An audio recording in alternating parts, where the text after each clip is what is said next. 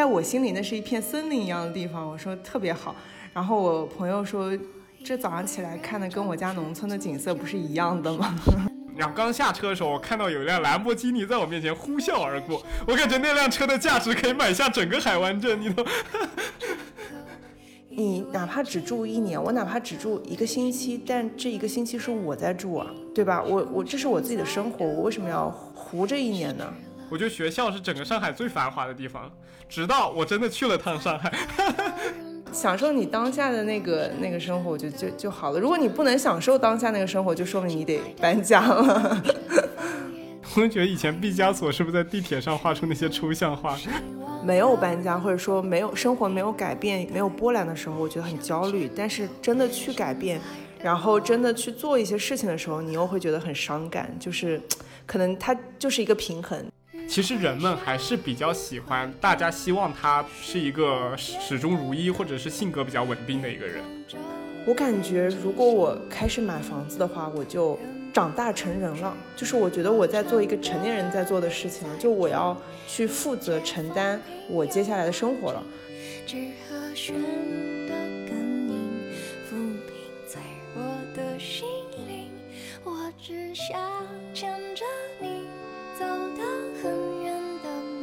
各位听众好，欢迎收听新一期的周一说，我是主播雨欣。然后今天我们重新请来了阔别已久的张老师，张老师跟大家打个招呼吧。每一次的介绍都是阔别已久。大家好，大家好，我是我是张老师。对，已经有那种非常常规性的介绍方法，每次张老师就是阔别已久。看下一次我要阔别多久？我感觉有一期好像只隔了一期节目，也是阔别已久，反正也是阔别已久，对，永远的老套路。明白。这一期为什么要请张老师来聊？是因为我们最近知道了张老师有一个新的动向。对，张老师你自己跟我们讲一下。也不是最近了，我搬家都搬了一个一个多月了，已经快两个月了。搬家其实并不稀奇，我觉得在很多大城市奔波年轻人其实都会搬家，但是张老师的这个决定非常的令我当时出乎意料，因为他从一个离工作很近，然后非常市中心的，我觉得很舒服的一个小的公寓。然后，而且也是自己一个人住的，搬到了你自己讲吧。没有没有，太太远的地方，我可能都没有办法描述，你懂吗？描述，对对对，主要是你知道，我我我插句嘴，就是这个这个搬家很搞笑，就是已经造成了在我们单位造成了一定的影响力。我那天很搞笑，就是我也不知道大家怎么知道这个事情的。然后我我办公室原先只有我一个人嘛，然后前段时间新来一个。一个同事，然后前两天他跟我说，他说，嗯，他现在别人问他搬到哪里了，他说他到某某办公室，然后别人问跟谁在一起，他说跟张儿在一起，然后别人都会说，哦，就是那个住别墅的呀，就我也不知道怎么回事，感觉全院人都知道这回事了。我先声明一下，这里绝对不是我传播的，那有一点远，有点远。对对对，其实就是从市中心一个非常繁华，然后。对我很喜欢的一个地段，搬到了非常郊区，就是上海边界线。就是就怎么描述我现在的位置呢？就是我现在我的行程码上，就是我每天都是在上海和苏州往返，我的行程码上都是有苏州的。你你有计算过那个时间那个直线的距离吗？直线距离四十五公里差不多，反正我的路线是四十五公里。那真的很远。还好还好，开车一个小时。我走高速呢，我每天上下班走高速的。啊，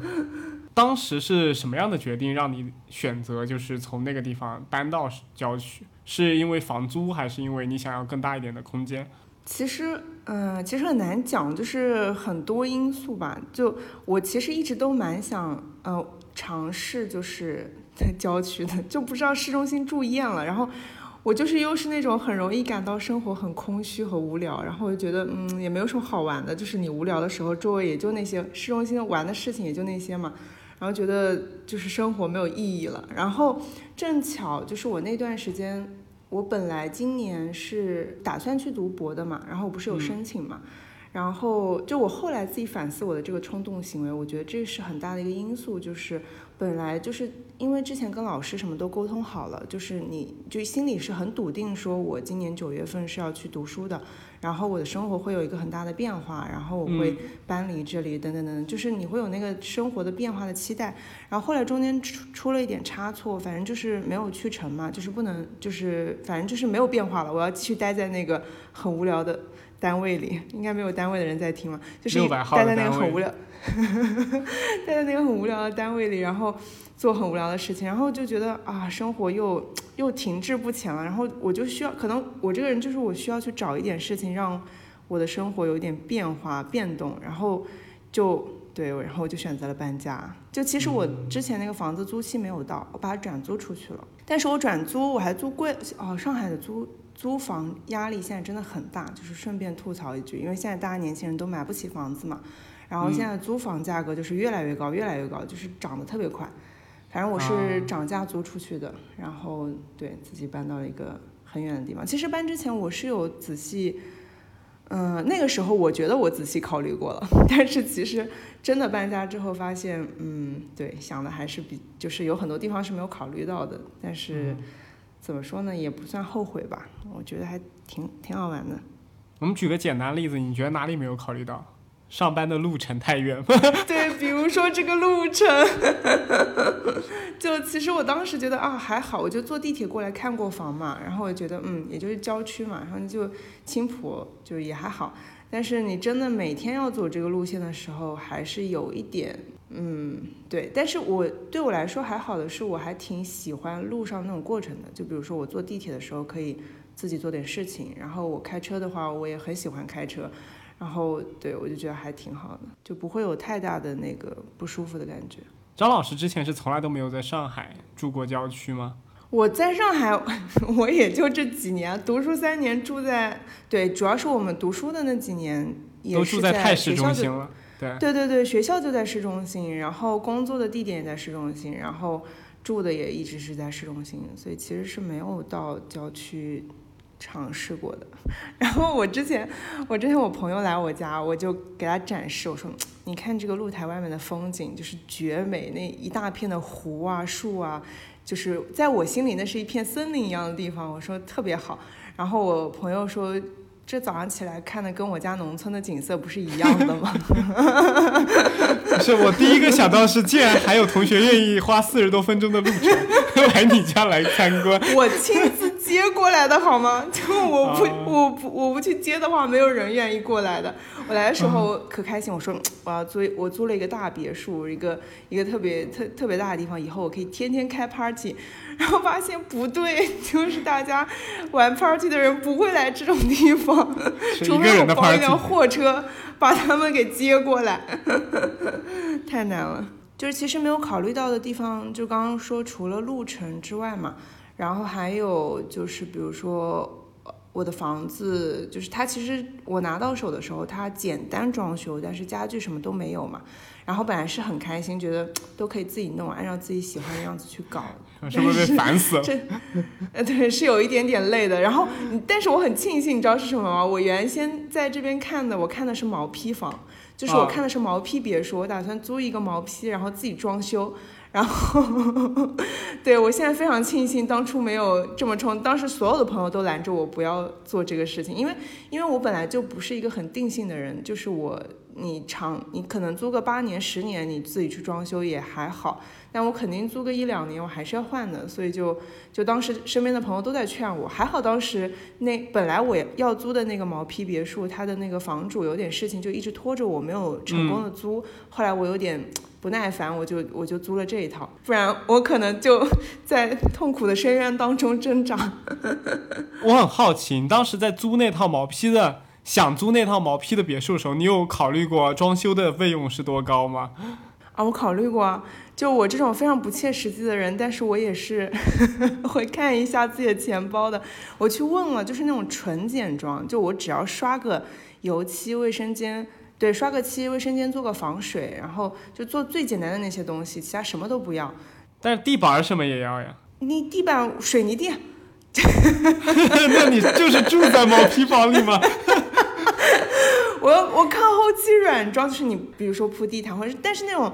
就是自流平也是很好看的嘛，就是我觉得我是可以把它搞得很好看，对，就是那种很粗糙的工业风，然后顶也不用掉，就是那种裸露在外面的电线，这是我原先我原先设想的山顶洞人张老师，就是大概十万块以内我是可以搞定的，然后我觉得、嗯问题也不大，对。你如果只装个洗手间，那问题确实不大。对，还好没有租那个毛坯房。对，然后你除了说交通不便以外，你住在现在的那个郊区的别墅里，你会感觉到之前的问题得到解决了吗？就比如像你之前说自己可能有点无聊，然后虽然在城市的喧闹和繁华中，但依然找不到自己内心的那种笃定和真诚。我要是能，我要是靠搬到郊区来就能就能解决这个这个问题的话，那要心理医生干什么？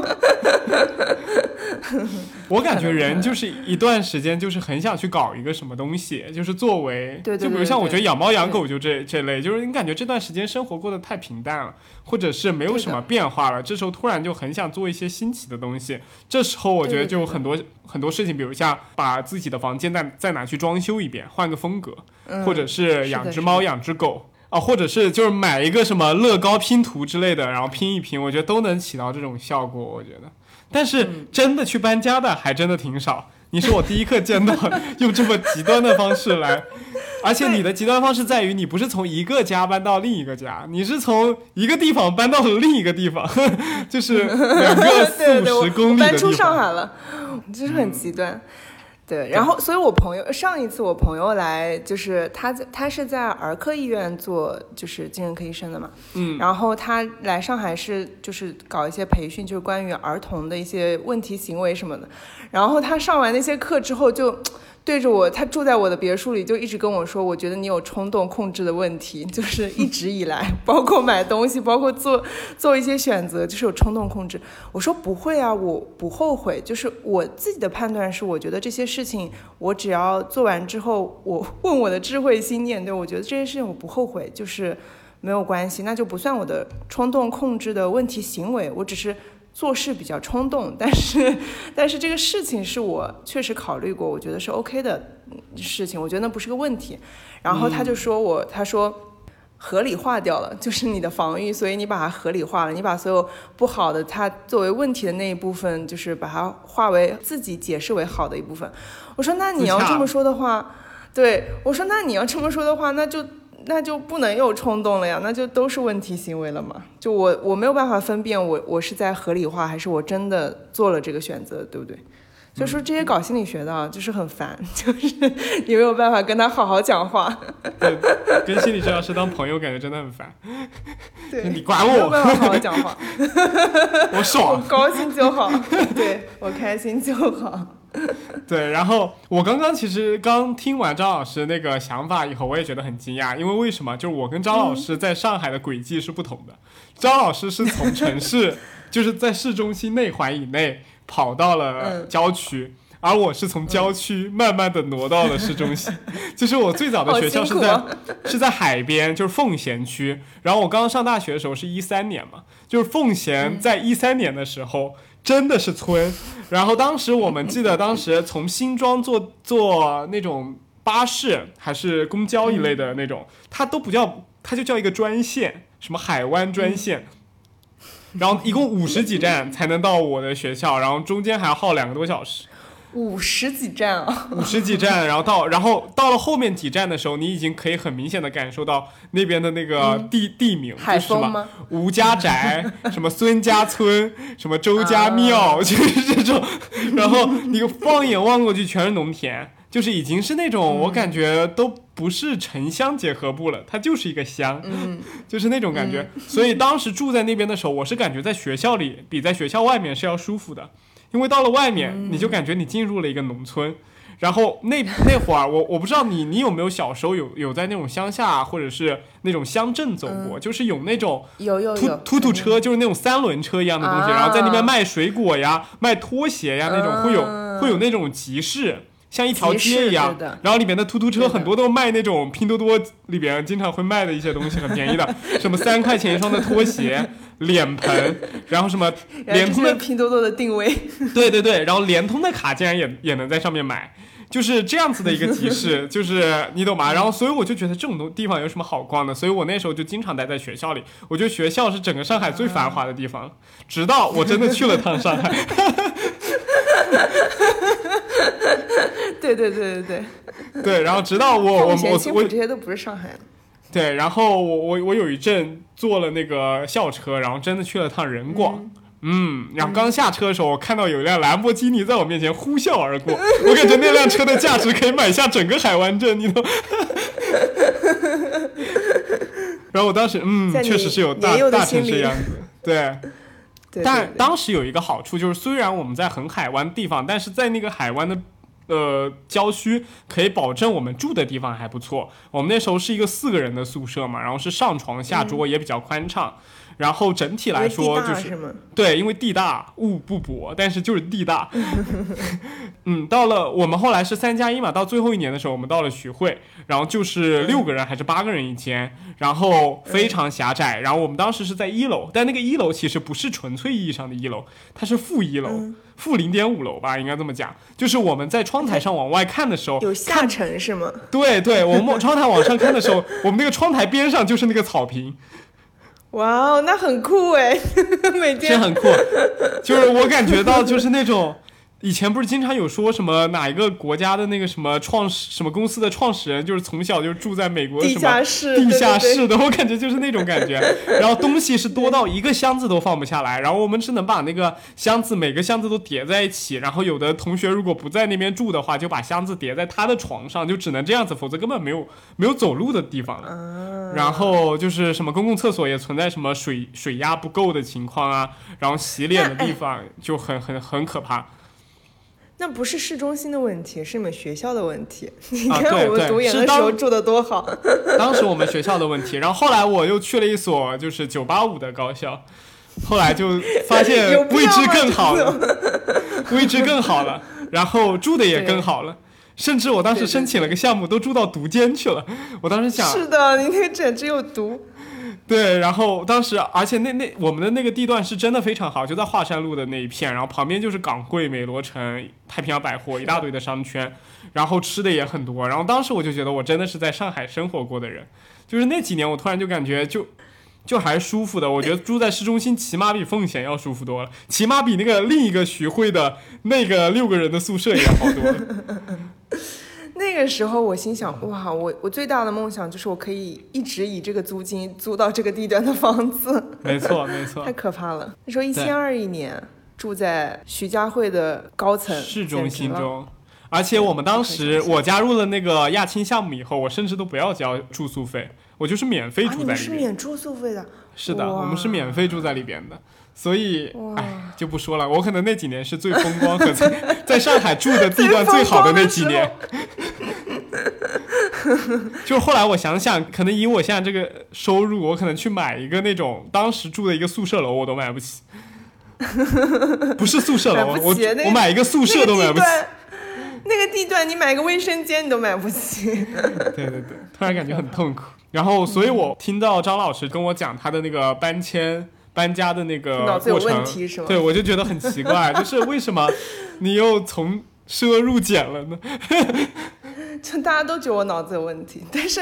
没有，我觉得这不算是由奢入俭吧，就是嗯，怎么说呢？就之前住的那个地方，它是就是原法租界那边的一个老洋房，嗯，然后它的好处当然就是地段非常好，然后你就地段好到在哪里可以体现？就比如说 一帮朋友晚上出去玩，然后蹦迪啊什么，然后晚上凌晨的时候，其他人都打车打不到，然后就是酒吧门口站满了，在那边打车排队一百多号人的，然后你转个弯就回家了，就是那种、嗯。你不管去哪里玩，你都是可以步行去的，就是那种地段，但是的嗯，对，但但那时候的房子大概二十平左右，然后但它有一个户外的小阳台，就总之来说是挺好的，但确实比较小啦，嗯，我都没有办法带人回家，你知道吗？就是朋友们来我家里就只能。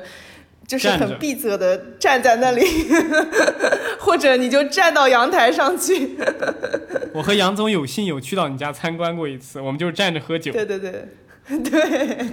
就真的很小。然后可能我又是比较喜欢叫朋友来家里玩的人，然后我就一直想换一个大一点的。但说实话，你在那个地段换大的又很很贵嘛，就是租不起。然后我的我的朋友们的，就是大家会觉得说，那你在可能就稍微就比如中环那边，你租一个六七十平的、七八十平的一居室，莲花路那边是吧？对对对对，差不多就是比如说闵行啊这些，就是其实你也可以接受，就是那个路线在中间，然后大小什么也合适什么。但我这个人，嗯，我不懂啊，我就是我想很奇怪的，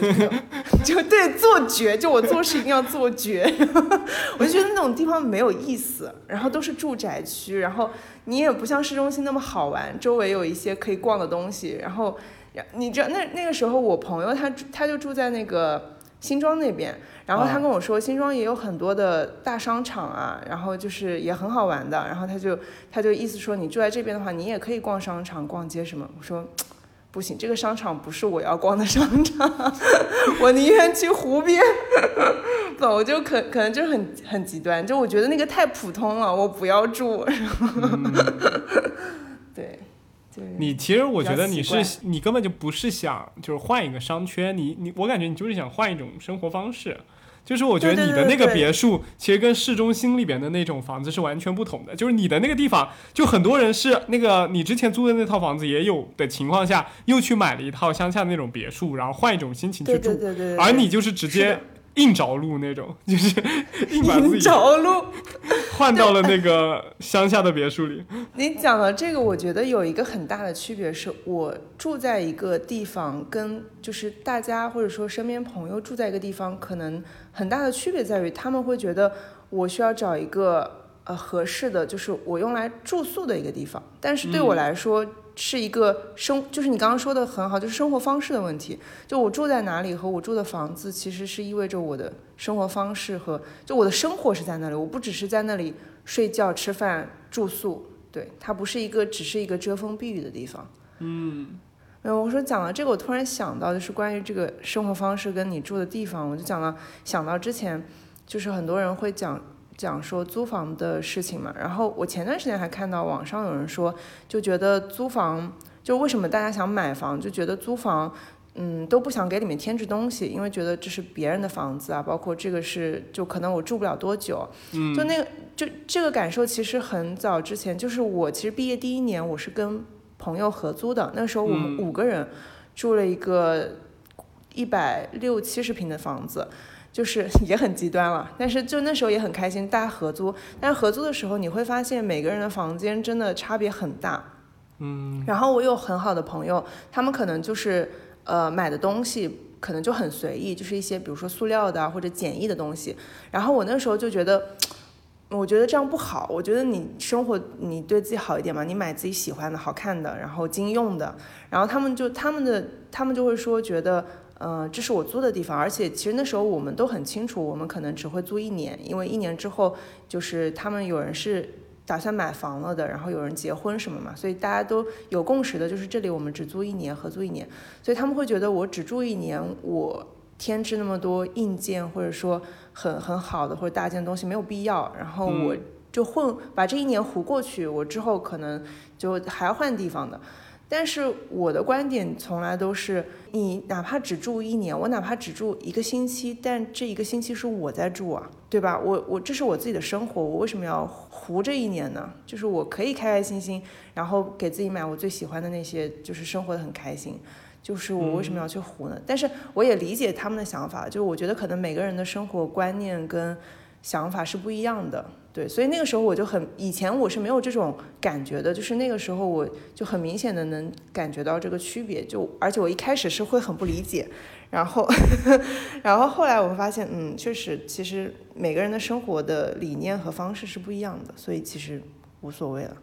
就张老师说到这个，我突然就觉得好像这个就是很多中国人的一个特点，就是很多人觉得这个房子只有产权是我的，我才会用心的去打理它，嗯就是有点像。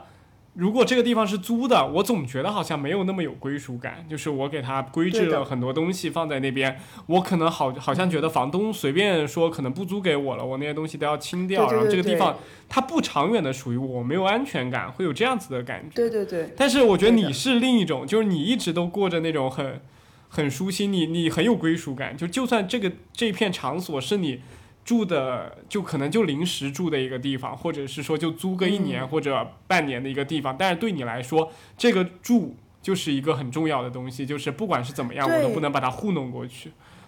因为我觉得住这个事情其实比它的所属更重要嘛。你讲到嗯住这个事情，我就想到我其实就比如说我每一次出去玩，然后我都是会带上，比如说音箱啊，然后或者一些香薰啊这些东西。你看我印象特别深刻，你记不记得之前我们去德国开会的时候，然后我就买了一束花回来。然后包括我之前出，就是在美国，其实也就三个月三个月的时间嘛。但是我那三个月，我把我的当时租的那个房间，就是布置的，就是精心布置了。然后我朋友当时就感叹说，感觉把你丢到随便哪个荒郊野外，你都能开始打，就是装饰你的洞穴的那种感觉。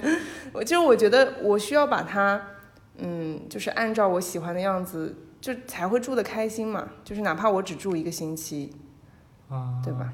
就我突然想到，我在美国那几个月，我好像就做了一件非常绝的事情。我没有给他啊添置任何东西，但我把他沙发给扔了。房东同意了吗？你把人家沙发给扔了？应该是经过的，但是后来他也同意了，就是因为那个沙发放在那很久了，然后我坐下去的时候，我几乎坐在了地板上。凹陷是吗？对对，然后我当时又觉得它灰很多，然后就很脏，然后上面有一些污渍嘛，嗯然后我当时就想，要不给它扔了，然后我就有跟前面我的那个租户讲，就是说那个对我的前任讲，到底能不能扔？然后他说，好像这个东西是他当时暂放在这里的。他说你如果不要的话就扔，我果断就给他扔了，就是 就不说第二句话就给他扔，因为我放那太扎眼了。我是属于我的那个空间里，但凡有一件我不喜欢的东西，我一定要把它处理掉，就不能你一直在那碍我的眼。是的，是的。所以你知道我为什么一直没有去住公租房？就我们我们事业单位其实是有可以去申请公租房的，然后就是嗯比较便宜。然后其实那个地段也就是有几个公寓的地段也挺好的，但是我我后来我一直没有申请，就是因为我知道那边的东西不可以扔，就是他给你配备的桌椅，啊然后一些家具什么你是不可以动的。我就哇太丑了，我真的好讨厌，但是你没有办法扔，那我觉得我得再租一个仓库把这些东西收进去才可以，所以我就一直没有去租公租房。其实那啊滨江那边的地段其实也蛮好的，那边的公租房。嗯，是绿地滨江城那边吗？嗯，再远一点，但也是滨江了。对 但也也不是青浦。上班只要半个小时了。所以我们两个其实都属于对住的东西还蛮有依赖感的，就是因为对我来说，我可能嗯属于平时比较宅的人，我在自己家里边，呃，生活的时间会比较久，而且我会愿意，比如自己一个人的时候，把自己的那种最嗯舒适的生活。环境给调理的很好，比如像我可能会办会在家里放一些什么游戏机啊，或者很舒服的沙发，或者是一个可以看书的角落，就是在那种地方，我觉得我可以放松下来去干我自己想干的事情，然后这件事也是让我觉得能够，就是整个人可以放松下来的，就是在这个环境里。所以我，对但有些人他其实不不一样哎，就是我身边有些人他们是属于他们在家里反而没有办法放松下来，他们需要到外面去。因为家里有老公老婆什么，还有孩子，所以没有办法放松下来。不是因为因为家里有一个一坐就到地板的沙发，就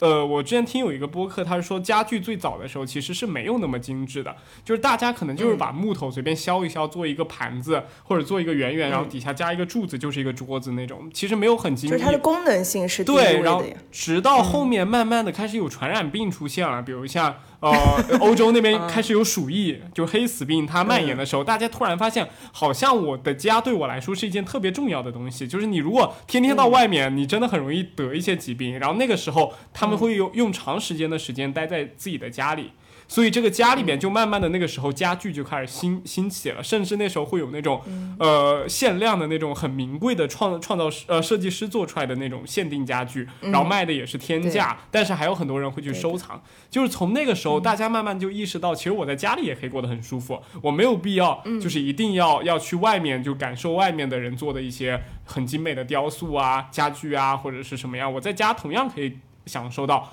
然后我觉得这次的疫情也同样。就是给了大家一个就是加强的作用，就是对于自己家的一些装修啊，甚至自己租的房子的一些风格，因为你会发现在真正困难的事情或者是真正很恐慌事情出现的时候，你第一个想到的事情就是回到你这个最安全的住所。如果这个住所让你觉得很住不下去，或者是让你觉得很难受的话，其实你心里会有产生很大芥蒂。嗯。你讲的这个不是我突然插一句，就前段时间台风天，我一点都不想回来，我想去上海最高的楼躲一躲，我特别害怕旁边的湖水漫上来。哦，对对对，好像前台前前几天那个台风，然后上海很多地方被淹了，是吧？对对对对，其实上海还好，就是那时候看到其他地方被淹的时候，我有一些焦虑。嗯。我最近有在看一本杂志，就是也前段时间才买的，就很巧，话题也很符合，就是《The Mindful Home》。我当时就是很神奇，我说哇，现在正念已经火到有正念家居了，然后 我就买回来。对对对，我就很好奇，我就买回来看。然后它其实也是疫情后才出的一个一一，哎，它算是杂志还是书？但是它就是内容就是觉得大家现在很多时间在家里，然后他就教大家怎么样用一些方式让你的家。更舒服，更容易，就是你会更喜欢，然后你可以在里面更有觉察，更正念。对对对，在里边正念行走。所以他到底讲了什么方法呢？是说什么？比如说，第一步把你不喜欢的沙发扔掉，第二步买束花，第三步把香薰带过去。感觉这这本书是我们俩出的。总结的好好，我们俩我们俩做的就是完全正念家居，就差不多就是。摆上你自己喜欢的东西，然后可能一些颜色搭配，然后一些原木啊，一些绿植啊，就这些东西嘛。我没有看完，我才看了一半。就是突然讲到那个郊区和市中心的生活体验嘛，因为张老师现在属于两边都体验过，所以你现在有感觉就郊区和市中心的生活体验有哪些不同吗？就是我上次就是去上海的时候，我正好是住在松江的。然后我当时就有感觉到，其实现在松江发展的很好了，而且它发展的好不是那种市中心的那种好，它是嗯不没有那么繁华，也没有那么多客流，但是它也没有奉贤当时我的那种什么突突车子上摆了一摊什么东西在那儿卖的那种感觉，就是它是一种呃很悠闲，然后很自在。因为我当时去的时候正好是傍晚到达，然后是六点多，太阳刚刚有点下山的时候，我感觉那个地方就。第一，它很安静，然后第二，它车没有那么多，然后第三，它它绿植很多，然后道路很宽，然后旁边的行人感觉就没有那么匆悠闲，呃，没有那么匆忙，大家都很悠闲在那儿走，而且穿的也都是很 chill 的那种，就是不像市中心那种大家可能穿的都很正经，然后行色匆忙的那种，我就感觉突然感觉人放松了一下，就感觉松江原来还是这样一个美好的地方。所以这个就是大家所说，就是我身边其他大家所说的，呃，宜住区，就是他们会觉得中环这一块，包括闵行啊、松江啊或者这一块，其实是比较适宜人居住的，因为它是很生活气息很浓厚的，很生活化的。然后你都是住宅区、小区，然后有一些。这超大型超市，然后有一些商场能满足你日常所需，然后逛逛菜场什么，这个就是就是很适宜人类居住的那样的环境，对。但是我可能就所以刚刚提到生活方式嘛，就可能我不太适宜那样的生活方式。但在市中心的时候，就是之前住静安那一块，就其实你刚刚像你刚刚讲的，就街上的男男女女，就是大家都。非常的好看，然后打扮的都很精致。对我那个时候下楼到个，因为楼下就有很多，就是长乐路、富民路那边就很多咖啡厅啊，就是那些店嘛。对，然后我下楼倒个垃圾的咖啡厅。对对对，我下楼倒个垃圾的时候，有时候穿着就是可能比较随便，就是大 T 恤或者什么，你就觉得自己很 就很格格不入，就觉得自己走在路上跟那些年轻的男女就很奇怪。对，就是，但是那边的生活，我不知道，就可能可能在那样的状态下，虽中环那边的舒适是不一样的舒适，你知道吗？就是我也可以看着夕阳，然后很舒服、很放松。就是我我不是我我不知道该怎么去描述，但是我觉得喜欢吧，就是可能每个人喜欢的状态，你。就是你在任何环境里，其实都可以找到你喜欢的那个状态的。就比如，我觉得我之前在那边的时候，我可以享受到那边可能大家都很很精致，然后或或者说有一些紧张，或者就那样的生活状态，我也很喜欢。然后，但是那个时候我也会向往说，可能一些比较放松的，然后比较不那么快节奏的状态。但是我是就是，即便我是。有一些羡慕和有一些向往那种完全放松的状态，但在那个时刻，在我住在市中心的时候，我是可以享受那个住在市中心的快乐的。就像我现在来郊区，我有时候也会跟他们调侃说，呃，就是还是想回去玩啊，或者说很想念那个时候，就是比如说下午就去咖啡馆啊那样的生活。但是我也可以享受在这里的这种 周围没有人的生活。对，就是享享受你当下的那个那个生活，就就就好了。如果你不能享受当下那个生活，就说明你得搬家了。突然被你这么一讲，我突然发现买房其实是一个风险很大的事情。就你花了那么多成本在某一个地方买了一个房子，但是如果万一后来住着住着觉得自己不喜欢了怎么办？不喜欢了，但对我来说就是这样的。但是他们劝我买房的理由是你买房不是不一定是自己住，就是你当投资。就是它是一个固定资产嘛，你要不喜欢你就租出去，然后你去租别的地方住。有记得在上海有很很很多人是在郊区买了房子，然后租在市中心里边，离公司比较近。对对对对。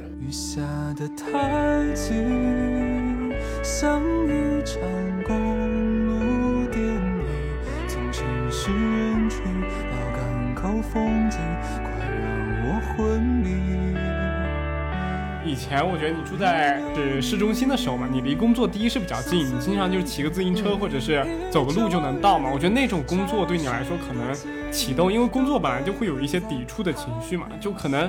就是路程的遥远会更加加重这种抵触情绪。不知道你会不会？就比如像我之前去实习的时候，可能需要就虽然我那时候也住在徐汇，但是当时的地铁，我不知道你有没有经历过上海早高峰那种，就是那那条线路，我不知道那条线是哪哪哪号线了，就。特别挤，就是那那个线是进去的时候人，我感我感觉我人是那种腾空的，就是被所有人给挤在中间的那种状态，然后很焦虑，因为我本身已经在市中心，其实我只要再坐这么三四站可能就到了，但我在第二站、第三站的时候，我就有一种很明显的感觉，就是我下不了车，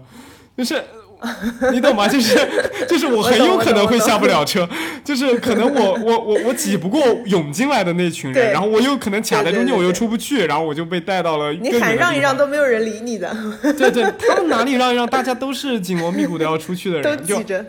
对的。所以我我每次虽然那个工作可能九点才开始上班，但是然后我每次去的时候都感觉压力很大，导致其实我对那个实习并不那么讨厌，但是后来我就慢慢的觉得好像没什么意思。就不知道你现在会不会有这样子的体验？其实你任何都会有这样的，就比如说我之前住在呃，就是近一点的地方，我骑自行车大概二十分钟，然后那个时候呃，大家就会说，啊不是，大家会说那你买个电瓶车啊，或者说你就呃坐地铁，其实坐地铁会更快。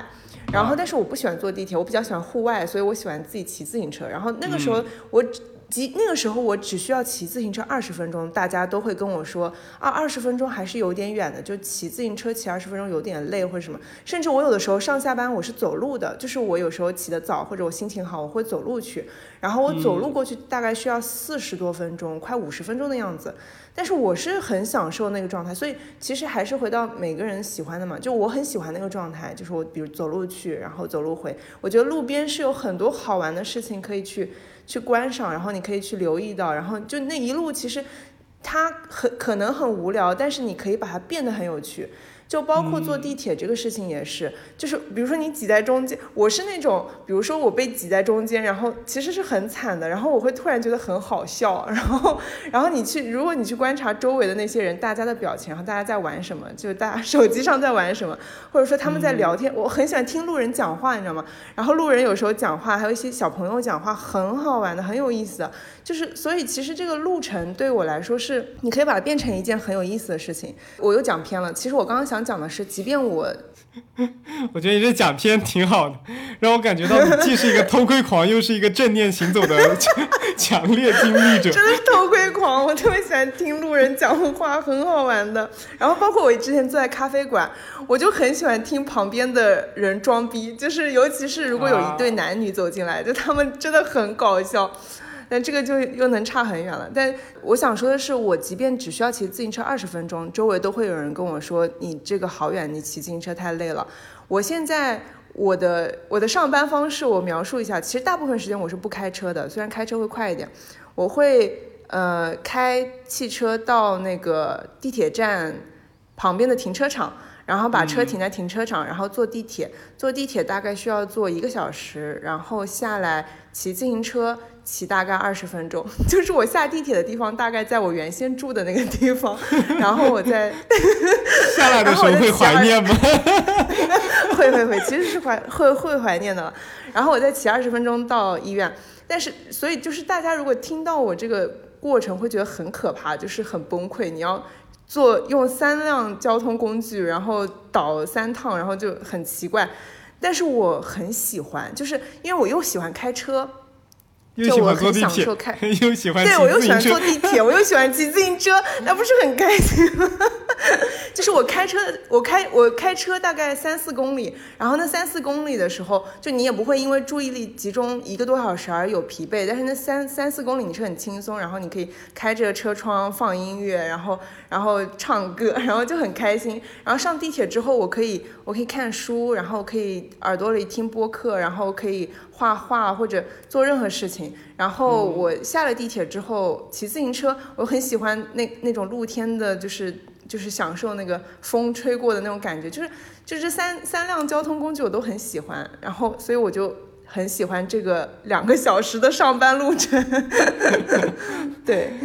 其实你可以做很多事情了。那个路上，之前其实有很多人会讲说，就是上班，比如说我坐地铁，然后地铁很挤，然后在那种很挤的状况下，你是没有办法，比如说看书，或者说做一些很那个事情。就是，但是我是觉得，即便很挤，就我很讨厌别人挤到，我是那种就是旁边人如果碰过来，我会立马躲开的那种。但是你确实在那个很挤的状态下，你没有办法。然后你可以就是去。感受那个自己那个被挤到，然后很焦虑、很痛苦的那个，就然后你就会觉得很好笑。我不懂，我可能会把所有的事情搞得很好笑，然后就 正念地铁，就是，然后包括哪怕我在被挤得很挤的状况下，我把手机上拿起来、举起来，然后看书或者看什么东西，就我不懂啊，就我我我都觉得挺有意思的，就可能我的我的有意思的点比较低。所以我可以享受到这些。原来你那边的地铁也这么挤。我本来想说，你如果这么喜欢骑自行车的话，你可以把自行车带上地铁，你可以在地铁上骑，这样子你整趟旅程会更丰富一点。我我的我的丰富可能是会被保安赶下来吧，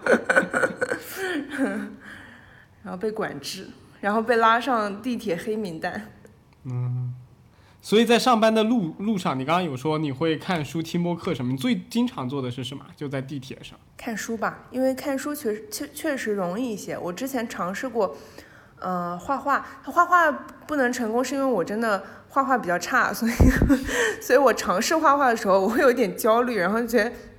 觉得有一些困难，就其实是画画技术的问题，不是画画这个事情的问题。然后，呃，我之前还尝试过在地铁上写作，就是我很。装模作样的拿出我的平板，然后开始敲字，你知道？哎，但其实还可以，但是效率没有看书高。但是发现经常没有座位。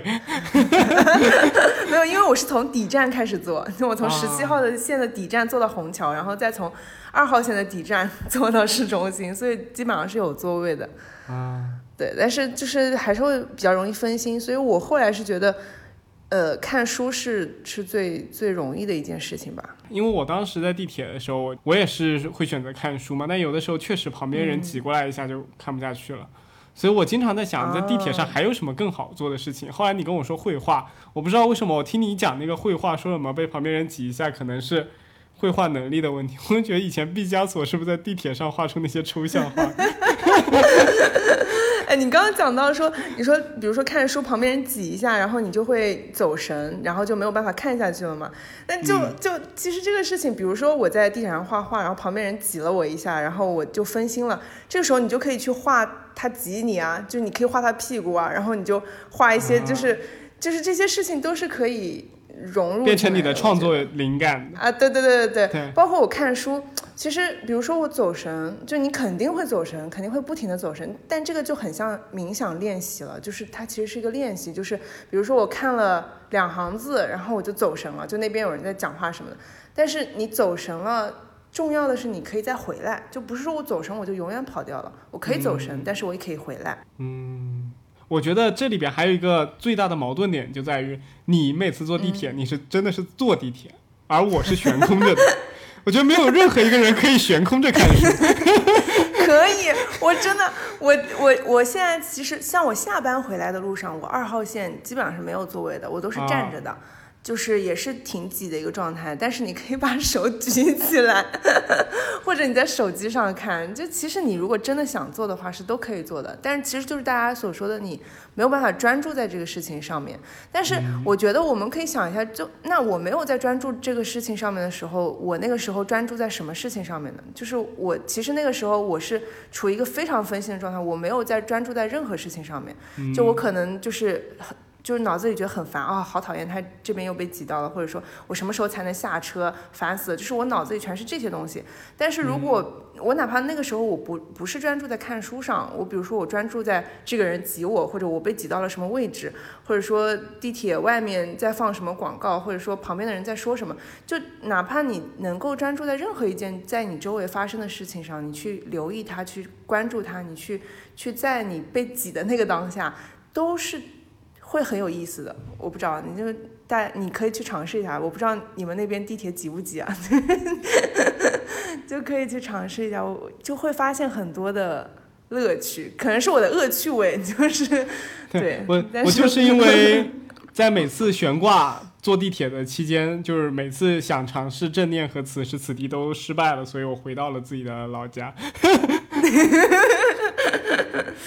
就是我我知道了，就是可能会有一个误解，是觉得，比如说我要专注在当下，我就需要是一个平静的、很温和的，然后很放松的一个状态，我才是一个就是很专注的那样的状态。其实不是的，就我可以带着非常愤怒的、焦虑的、不安的情绪专注在，就我专注在我那个不爽的情绪里也是可以，但至少我知道我那个时候在干什么。比如我知道我自己很生气。我被挤到了，我很烦，而不是我可能坐了一趟地铁下来浑浑噩噩的，我不知道刚才发生了什么，我只觉得我很不舒服，就是其实它是会有区别的。我觉得后一种可能那个烦躁感会弥漫在我，可能我一天都不是很开心，或者说会带到我的工作里，我觉得不舒服。就是因为它是一种很弥散的那种不舒服的感觉，但如果我那个时候是很专注的，我知道啊，刚刚那个人挤到了我的腰，所以我好恶心。然后或者说我我刚刚就是被被什么，就是我我我留意到那些所有让我不舒服的事情，然后我知道哦，这个东西让我不舒服了，烦死了。然后我下地铁的时候，这些东西其实就留在我那个地铁里了。我下地铁的时候，我也可以留意到地铁外面的空气好清新，然后路边比如说上班那个。路边的树，比如说春天的时候树绿了或者什么，就观察到那些，同样我也是可以专注在那些上面的，就是我觉得是有区别的。啊，我突然感觉这是不是有一种理念，就在于你把这些痛苦的东西，就是在当下就消化了，而且你知道这个痛苦的事情的原因是什么，它可能只是此时此地的一个原因导致的，而不是弥散性的，或者你也不要把它考虑成什么灾难化的一些想法，比如我今天怎么这么倒霉，或者是我难道要这样子被挤着上班上。好几年吗，就是你如果有这种想法，你就会就是可能会蔓延很长的时间，你可能会因为这样子的一件影响你心态的事情，让后期所有的这种，比如像你上班的时候，你都感觉到有一些焦虑和不爽。就是，但是可能像张老师那样子想的话，你从这边结束了，你就开开启新的一个场景了，就是你可能面对的就是草长莺飞，或者是你面对就是倾盆大雨。草长莺飞。面对更令你烦躁的工作和领导，你不管是怎么样，你起码从现在的场景就结束了。所以为什么我觉得就是，有有些时候下班的这个路程或者上班这个路程它是很不一样的，就是下班的路程我都感觉时间很短，但上班的路程 就感觉时轻快的间很长。脚步，对，下班的时候我就感觉什么都是快乐的，就是黄昏的那种天气都是好的，就是上班的时候的那个心情是完全就不同，所以你会改，反而会引以以把从就是让你的心情改变了这个环境。其实应该是让这个我们从自己的心情出发去觉知这个环境是什么样。对，就是有意识的，因为你要，我们是可以控制我们的意识和感受的嘛。嗯，聊着聊着又是正念。好烦哦，我一点都不想讲正念的。哎，突然我有想问到一件事，因为张老师有经历过两次搬家了嘛，就是搬家对你来说最烦的一件事情是什么？是不是把那些东西转移来转移去？好像不是很烦。啊，那你就是在找房子或者是找房源的过程中，你会觉得很烦吗？不会，就可我还蛮喜欢看房子的，就它肯定是中途会有一些，比如说，呃，我还挺喜欢看房的，就包括嗯虽然我不买房，我也会喜欢找中介去看房子，但是比如说我来看房，嗯、但是我确实有目的的，我需要租一个房子，我需要过来好几趟的时候，可能有的时候会让我烦躁，但我只能说整体来而言，这个事情不会让我觉得很讨厌。但那个过程当中肯定会有一些偶尔的，包括如果我那天心情不好，我肯定也会影响我的整体感受的嘛。嗯，包括嗯收拾东西，然后我觉得收拾东西对我来说更多的不是烦躁，更多的是伤感。就其实你会伤感的。然后那个时候我还我还说，就当时东西都已经打包放在边上了嘛，就等着搬家了。然后当时就心想，哇，我之前。没有搬家，或者说没有生活没有改变、没有波澜的时候，我觉得很焦虑。但是真的去改变，然后真的去做一些事情的时候，你又会觉得很伤感。就是可能它就是一个平衡，就是你需要不停的在平静一段时间跟改变之间去平衡。还有一个就是我搬搬进来之后，你要收拾嘛，然后你包括要买新的东西，然后你要去把 所有的东西从你的箱子里面搬出来的时候，其实也挺烦的。但是就属于。嗯，可能就启动很难，因为要把它们从箱子里拿出来，真的有点烦。但是你一旦开始，比如说我花一天的时间专门用来就是收拾和整理的时候，又会很开心。嗯，它不是一个完全固定的感受。对，而且我其实对我来说啊，就是我觉得收拾了一个新的房子或者一个房间，然后把东西再慢慢的整理进去，对我来说还是一件蛮有成就感的事情。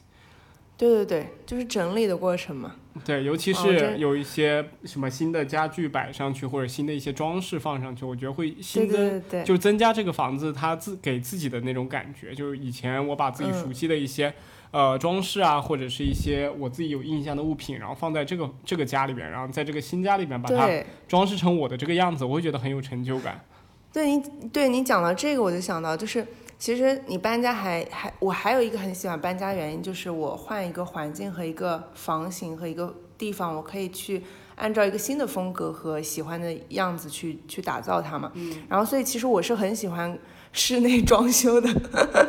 我好想当一个室内设计师啊。然后所以我很喜欢搞这些东西。然后我之前师姐买房子之后就。她就很喜欢我家之前的风格嘛，就是我租的那个房子，然后他就想让让我帮他去准备他家的装修啊各种东西。然后有一件事情就是，他当时呃硬装装完了之后，就是家具什么都都弄完之后，他不是要有一些装饰嘛，他就很着急，想在搬进去之前把所有的装饰画，然后一些摆件、一些就是用来装饰的地方铺满，就是买好然后摆好。我当时就一直劝他，我说。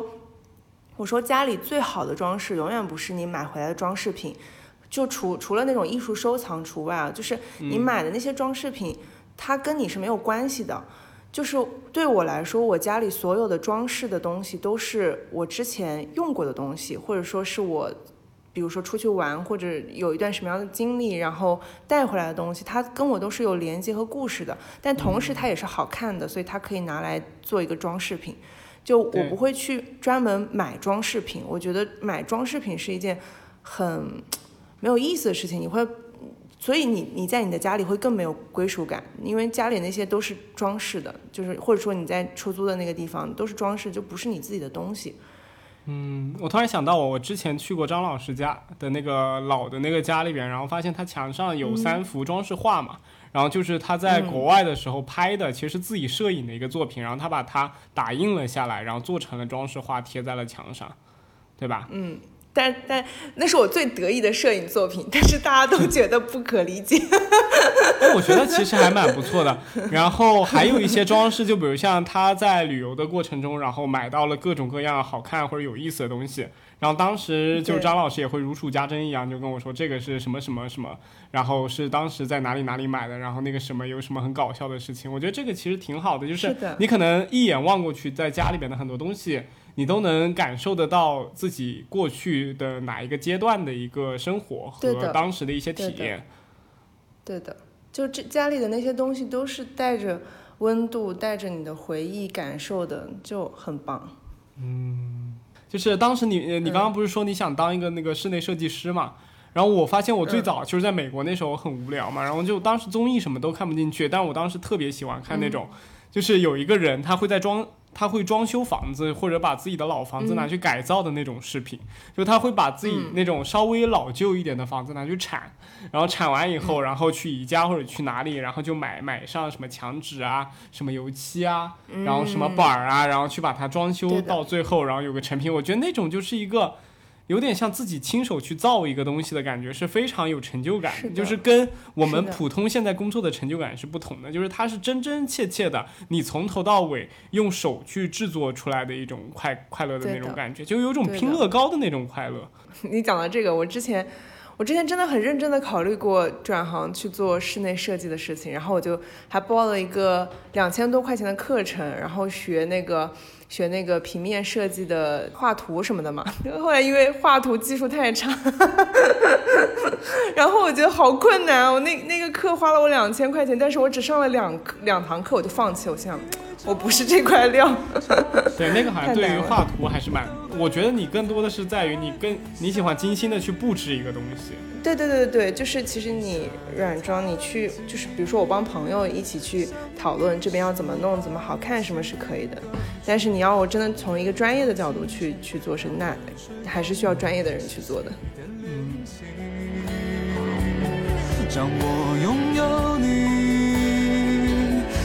水一直紧抱着大地，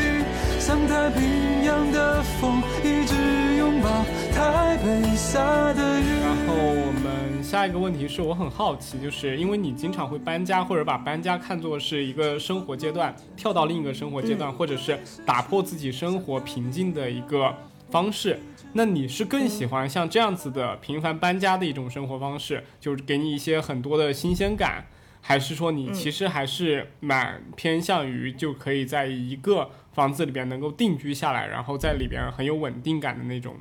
体验。嗯，怎么说呢？就是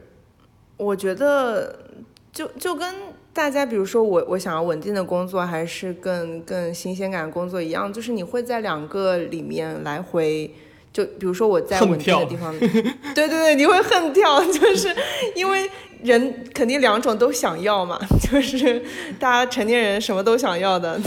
所以你肯定是会有那个摇摆不定在的。但是你肯定，但对于我来说，我怎么确定自己更想要这样的生活，而不是那样的生活？就是我去想象一下，如果我现在就稳定在一个地方，就比如说哪怕是一个我喜欢的地方，然后它。嗯，就是我也有钱买它或者什么，就是它它可以很稳定了。和我现在生活，如果是那样的话，我会我会想要吗？或者说什么？就是我会去想象另外一种跟我现在不一样的，然后去做一个选择吧。我会觉得我可能还是更喜欢现在的，就是我不想去换成那样的。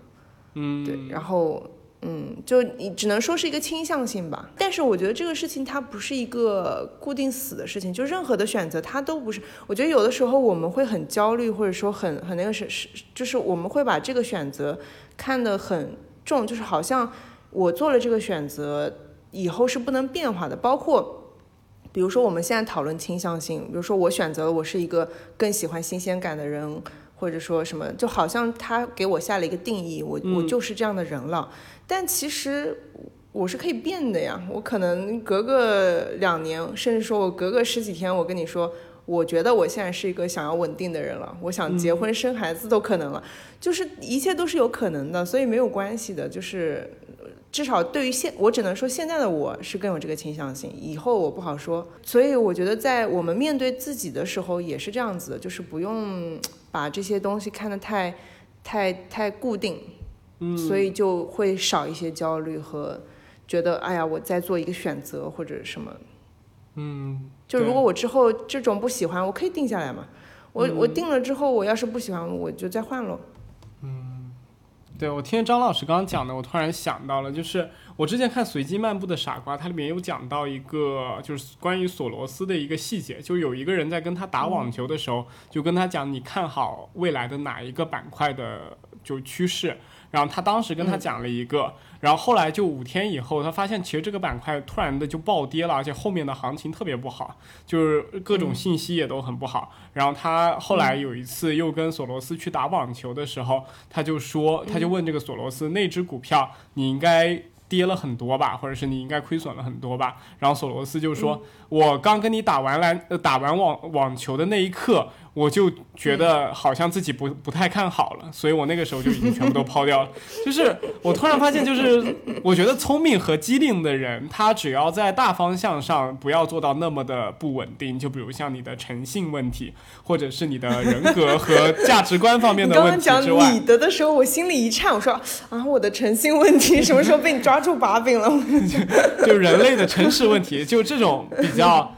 就是这种方差尽量要小一点，然后你尽量要比较 stable 一点的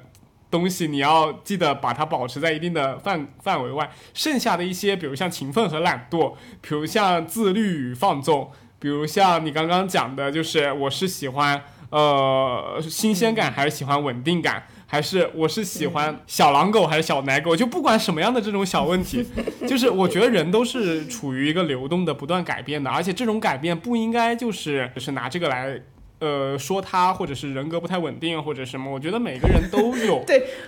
我就是人格不太稳定。都是一段时间内会不停改变的，而且这种改变其实是作为人非常重要的一点。就是因为每个阶段的你经历了不一样的环境和不一样的生活之后，你肯定会有所改变。如果一个人从始至终嗯一成不变的话，那他的人生我觉得也很没有意思。所以我觉得就是那他就大家对停在了零岁。对，那那这样子就等于他永远都是，永远都是那样子的人，就是你见见到他，他是不会有变化，他也没有成长。对，所以我觉得这种学习后改变，或者是在经历了某些事情，或者是就自己突然觉得哪一种更好情况下，在这种时候你遇到另一个人的改变，我觉得都是应该让让你觉得应该是开心的一件事情，替他感到开开心的一件事情，而不是会觉得他可能是一个性情多变，或者是一个就是说话不太算话的一个人。我觉得这都是比较死板和就是比较刻板的一种想法，而应该以人是永远都流动的这样子的想法去考察你身边的那些朋友。嗯但是你刚刚讲到说，如果有一个人他一直是不变化的话，他会很无趣或者什么。我突然想到一个很有意思的事情，就是他不可能是一直不变化的。就是如果他对外的行为表现，或者说他说他自己是没有变化，他还是比如说五年前的那个他，那个一定是他的防御和他的，就是他认为他没有变化，但实际上。他一定是有变化的，就是他现在的他在说他没有变化的时候，跟五年前的他说自己没有变化的他，那个时候所说的目的也是不一样的。就是、嗯我不懂你们 get 到，就是挺有意思的这个。我觉得从张老师刚刚讲的那点，我觉得其实有一个底层的逻辑，就是其实人们还是比较喜欢，大家希望他是一个始终如一，或者是性格比较稳定的一个人。稳定的，对。对，因为人会倾向于我们就是发展出了很多，比如说我要去预测，然后我需要对一些事情有一些稳定的看法，这样我才能有安全感，因为我知道接下来会发生什么，所以人会倾向于去寻求一些稳定、安全，包括喜欢一些稳重的人，或者说我觉得他嗯。比较稳定的人，对，因为我可以预测嘛，这样会让我有安全感，嗯，所以肯定是有这个倾向性的。对，所以主流大众大家就觉得那些琢磨不定的人，比如像我们经常讲的一些艺术家，对、他们可能就是让人觉得比较难相处啊，或者是他们就其但也让人着迷呀、因对为你没有在做到的那一些，所以你会去想，会觉得那一些很吸引人。嗯，是这样，而且他们能够很自由自在的去表达自己的观点和自己的性格和态度，我觉得这就是一件很了不起、很艺术的事情。嗯可能，但对于他们自己来说，也没有觉得很自由，就他们可能有他们自己的束缚在。对，就包括像嗯张老师不停变换的发型，也让我觉得我这个真的是。被逼的，我这个真的是被逼的，我我并不想这样子，这是被迫不得不。那个怪然后 Tony 不怪我，我没有让 Tony 给我改。OK，那我们接下来就是因为你之前经历过群居，什么叫群居？什么不叫群居？叫合租。我我声明一下，上海已现在已经消除群居了，就是上海，你知道所有的小区都挂着牌子，是已已建成无群居小区。不好意思，我我犯了个政治上的错误，就是呃是跟大家一起合租，合租还是说你自己一个人住，对对对还是说跟父母或者是自己的亲戚朋友一起住？你觉得更更喜欢哪一种？自己住，完全是自己住。对你还是更喜欢独居是吗？对，就是，但是说实话，你刚搬到独居的时候，你会有一点不适应，有点怀念之前。包括其实现在哪怕一个人住久了，有的时候你也还是会怀怀念那个时候大家一起住的日子，因为不一样嘛，就各有各的开心。但是就相比较下来，我可肯定还是更喜欢独居了。因为一个人更更舒服一点。我之前看到一句话，我忘记是谁是哪个哪位老师说的了，就是他说一个人如果独居久了，会有一种自己很好相处的幻觉。我觉得对我来说就是这样的，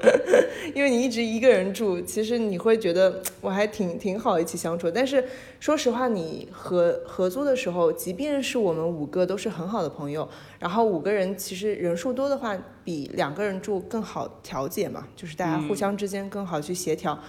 但还是会有矛盾，也不叫矛盾吧，就会有一些小摩擦。比如说我很，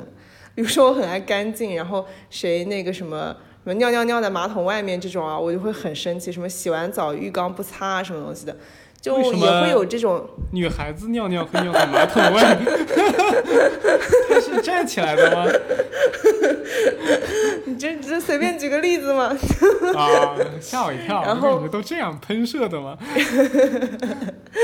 然后会有一些摩擦，但是你也都能解决。我后来我会觉得说，那个摩擦跟解决的过程也是合租的一个乐趣之一吧。嗯但他肯定不是那种我完全相处不来的人，所以我跟他起冲突，然后我过得很不快乐，不是那种，就是我正常的朋友之间的相处，哪怕你之后结婚，你跟家人相处也是一样的，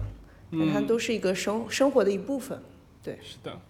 其实有些时候和人之间的回忆，也不是说那种住在一起多开心产生的，有的时候就是有这种对摩擦摩擦。就是像之前跟本科或者研究生同学一起住的时候，就也会有摩擦，但是你回忆的时候嗯还是比较美好的，我觉得。但你是不是还是更喜欢你自己一个人住单间的时候？啊，那自然的，就是我肯定是最怀念的还是那个时候。就是如果让我再回去，我肯定选择那个时候。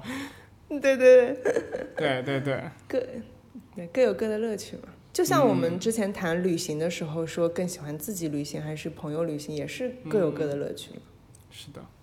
嗯，然后我们接下一个话题是，如果不考虑你现在的工作的话，你会选择在哪座城市逗留，或者是你会选择住在哪一个区哪一个城市？常住的话肯定是上海啊，我太爱上海了。啊所以还是一个上海女孩。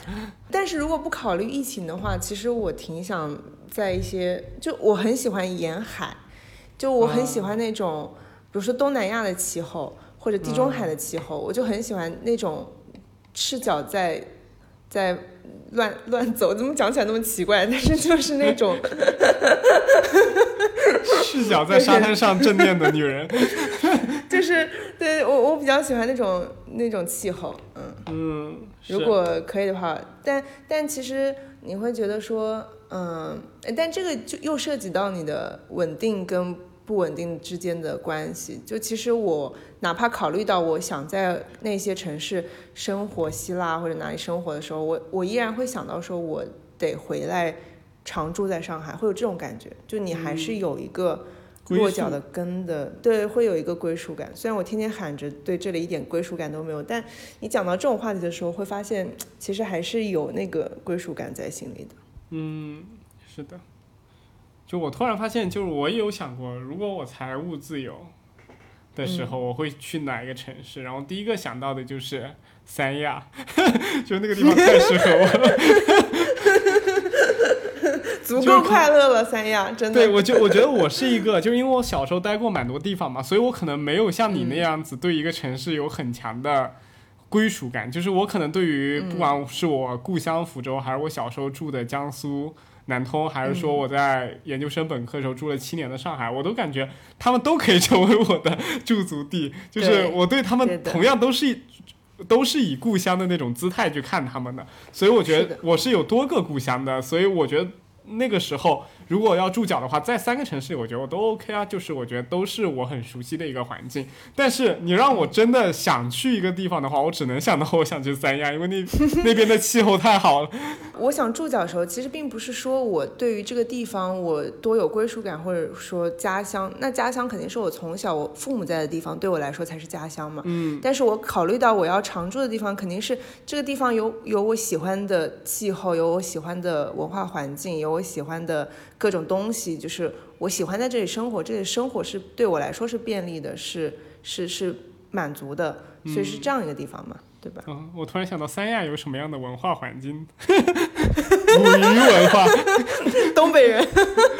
哦，对对对东北对对，文化。对东北文化的入侵，给我带来了许多的新新变化，给我未来想常住的一个城市带来很多新变化。然后你觉得在大城市买房，就我们提到这个比较沉重的话题，是否是有必要的？我可没有这个能力去说它有没有必要。就对你来说，因为对我来说肯定是没有必要。没有，我觉得大部分人其实，呃，你谈到买房，无非就是从两个角度出发：一是你你需要落脚和归属感和安定的感觉；一个是你需要经济投资，就是你你嗯觉得这是一个怎么说早买早赚钱。对对对，固有资产，然后它一定是会涨的，所以尤其上海的房价嘛，所以你你早买早好，就从这两个角度来说的。所以如果从资产角度来讲的话呢，我对于我来说，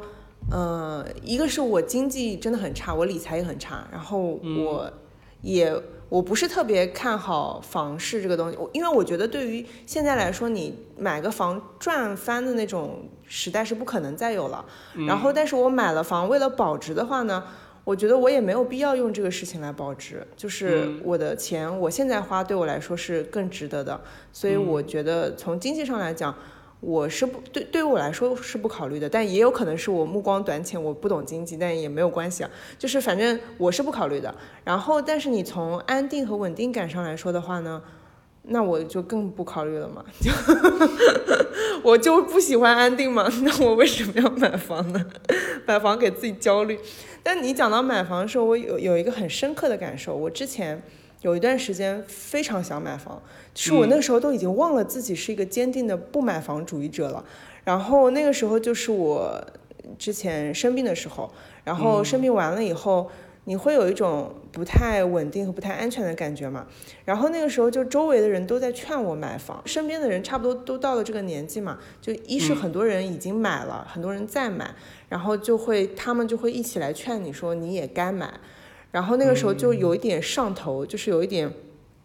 忘记了自己想要的是什么，然后就开始看房，然后。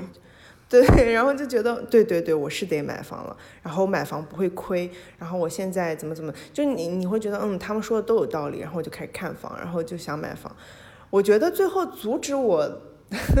阻止我当时没有真的买房的原因是真的穷，然后我喜欢的那些房子 我都首付付不起，然后我就说，我就但是那一些就是他们心心目中的经济适用房，就其实跟我租房一样，就比如说中环那一块的房子，我又不想买。然后我就就其实就那边我看都没有看，然后就没有买成，因为我喜欢我买不起嘛，所以那个是我没有买成房子的原因。但是在买房的过程当中，我有一个很强烈的感受是，我感觉如果我开始买房子的话，我就长大成人了，就是我觉得我在做一个成年人在做的事情了，就我要去负责承担我接下来的生活了。如果我没有这些房贷，我没有这个房子，我没有任何这些负担的话，我还是可以，就怎么说呢，就有点不负责任，但是我就可以这样不负责任。但是如果我一旦开始这样的生活的话，我就需要做一个负责任的成年人。就比如说，我不能随便离职，因为我要还房贷。我不能，比如说我我想出去读博了，我就不管这些，我也不要钱了，我就跑了，什么都都不可以。你需要有稳定的生活了。然后那个时候买房这个事情，考虑买房这个事情，最让我焦虑的倒不是我没有钱，就是我。当然没有钱，这个是客观事实啊。但是 最让我焦虑的是，是我对于这个事情的认识。就我突然发现，哇，我在考虑借钱呀，我在考虑之后的生活啊。我我要做一个大人了，哇，我觉得好可怕。然后我那天就就突然意识到这一点的时候，在家焦虑了一整天有的吧。然后后来就放放弃了，我不买了，我不想做大人了，就算了。对，就我觉得也没有必要逼自己。嗯，我感觉就是房产现在是属于，但凡有一个年轻人，他觉得买了房以后，觉得现阶段第一个任务已经完成了，就是对，因为房子真的是一件很贵的东西，它必须要集可能两代三代的努力才能去买，尤其是在上海这样子的一个城市嘛，所以我觉得就是。之所以房子能成为就中国人感觉永远迈不过去的一个坎儿的原因，也就在于它和其他的一些消费品来说，它的价值实在是太过高了。嗯，对。然后很多人可能买了它是可以买首付，然后可以付首付，然后后面就感觉好像被这个房价给绑架了，让自己不得不工作一样，就是感觉自己的可能二十年，因为现在房贷好像最长可以还到三十年，就感觉这三十年的时间里。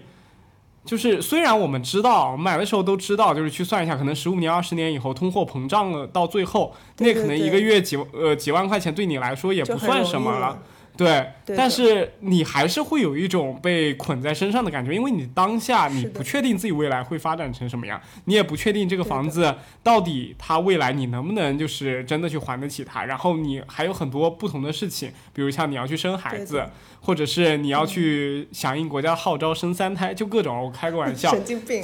就是。对，就是这个房子，它是跟家庭啊，跟这些是联系在一起的，是分不开。对对对，是分不开，是密不可分的。然后它又存在于，如果你在一个新的大城市里面买房，然后你老家的父母应该怎么样去处理？就是任何你跟房子只要接触上了，它就代表着你可能要开启一个新的生活了。尤其是在我觉得上海、北京或者是深圳这种或那种外来。人员比较多的这样子的城市里，就是你只要一买房，你感觉你就切断了跟自己故乡的那个连接，起码是，呃，你可能在这一年里，你只有这么两三次的机会可以回去，或者是说，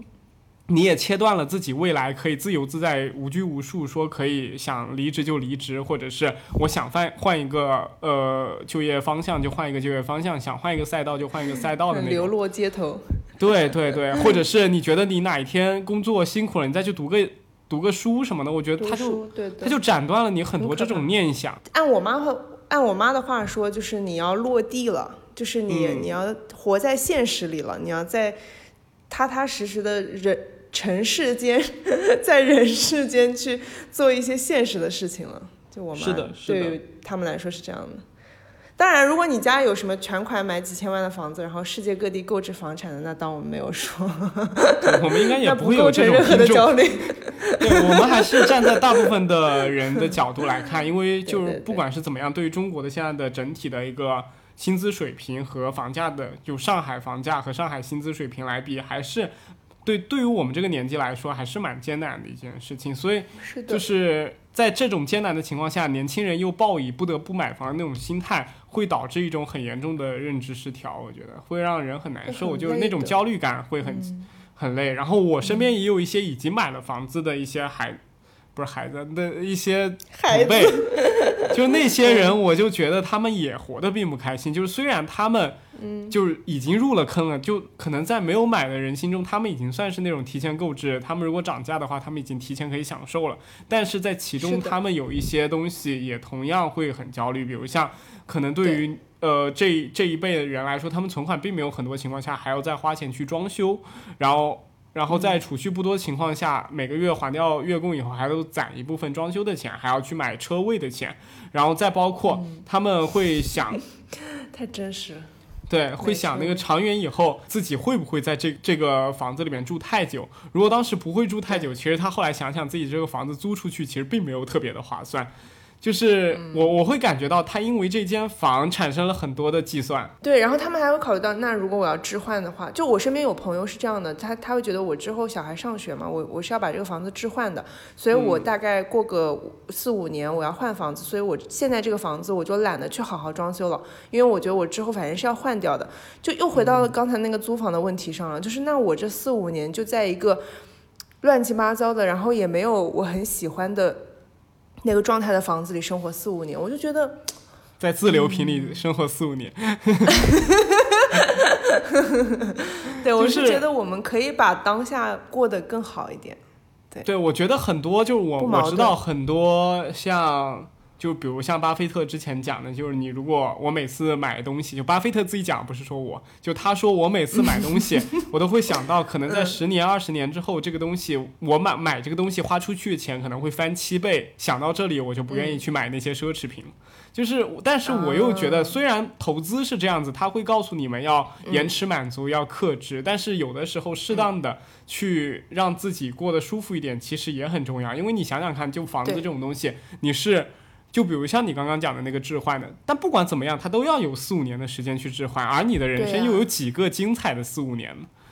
对吧？对呀，哎呦，你现在这个话讲的，可以可以可以，是这种感觉。因为我现在看那些老年人，我觉得老年人住在哪里，他们已经无所谓了。就可能面临着很多老化，他们行动不便，可能再好的一些家具对他们来说也没有一些很艺术欣赏方面的价值，或者是很功能性的价值了。不是我，我插一句啊，就是老年人他也需要美的呀，但是他可能需要的是一些更更便利的，就可能更方便于他们去行动的一些。对，我觉得对于老年人来说，他的家的概念不在于那些家具了，他的家的概念真的是在于这个家要齐齐整整。对，对，对对，我觉得那个时候可能他的。呃，亲人们才是最好的家具，但是对于我们年轻人来说不是。就我们年轻人还在一个探索这个生活到底是怎么样，以及还在为自己的审美不停添砖加瓦的那个阶段的时候，我觉得家居对我们来说还是很重要。对，有的时候我会觉得我住在一个破破烂烂的地方，我都觉得我自己就感觉我怎么这么惨，就是那种感觉。对，它是一个平衡嘛？我觉得大家是需要做到平衡的，因为我我我是觉得，比如说我太过于，嗯，就是比如说我花很多的钱在现当下，然后花在那些装饰啊，或者说买很多东西上面，然后我会觉得很很焦虑，因为我没有存钱为将来打算嘛，我会很焦虑。但是如果我把所有的钱都存下来，然后为了将来而存下来，然后现在不好好生活的话，其实我也会很不舒服。所以这个中间是需要平衡的，就是是的，对，对，我觉得说的很很，就我们要在这种投资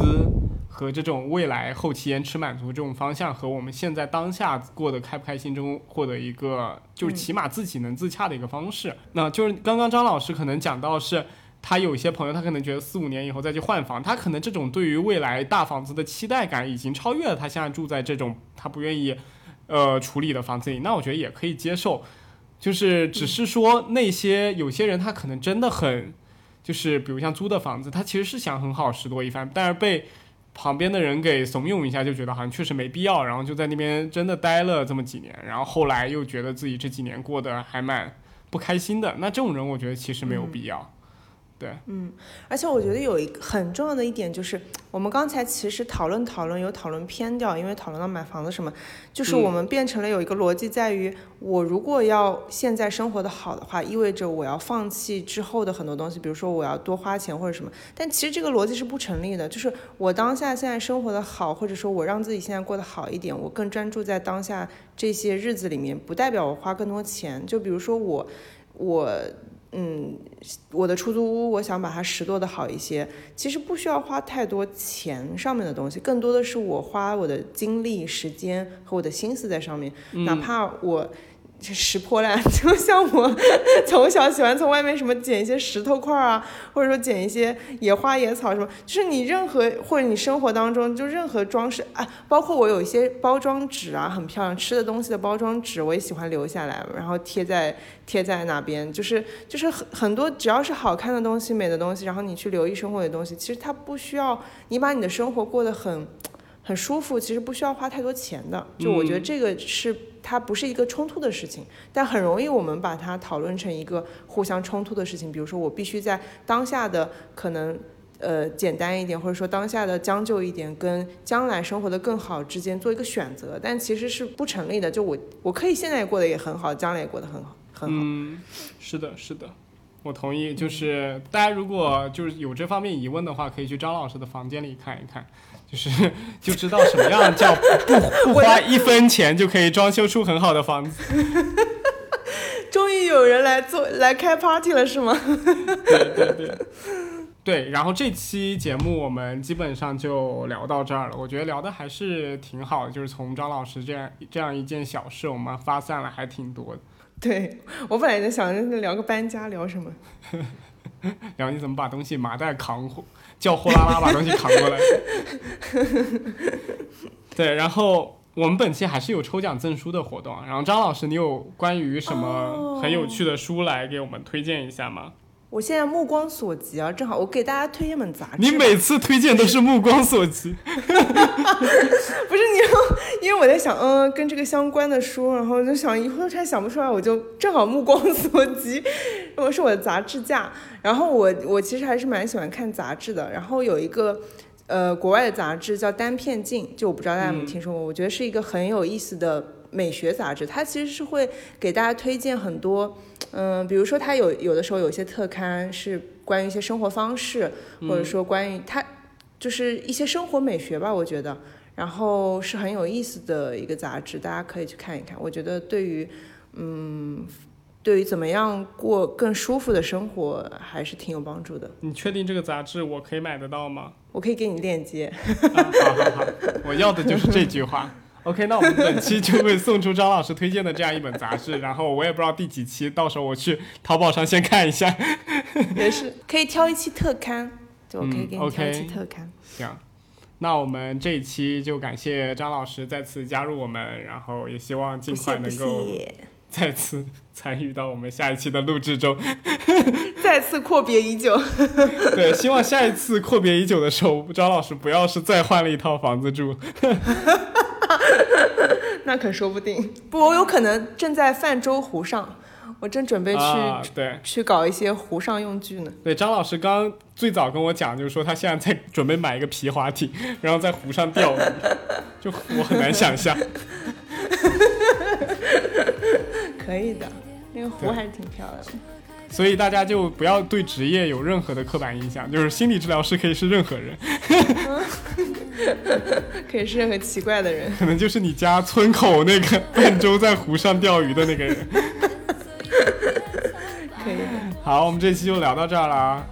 ，OK，我们下期见，拜拜。好的，拜拜。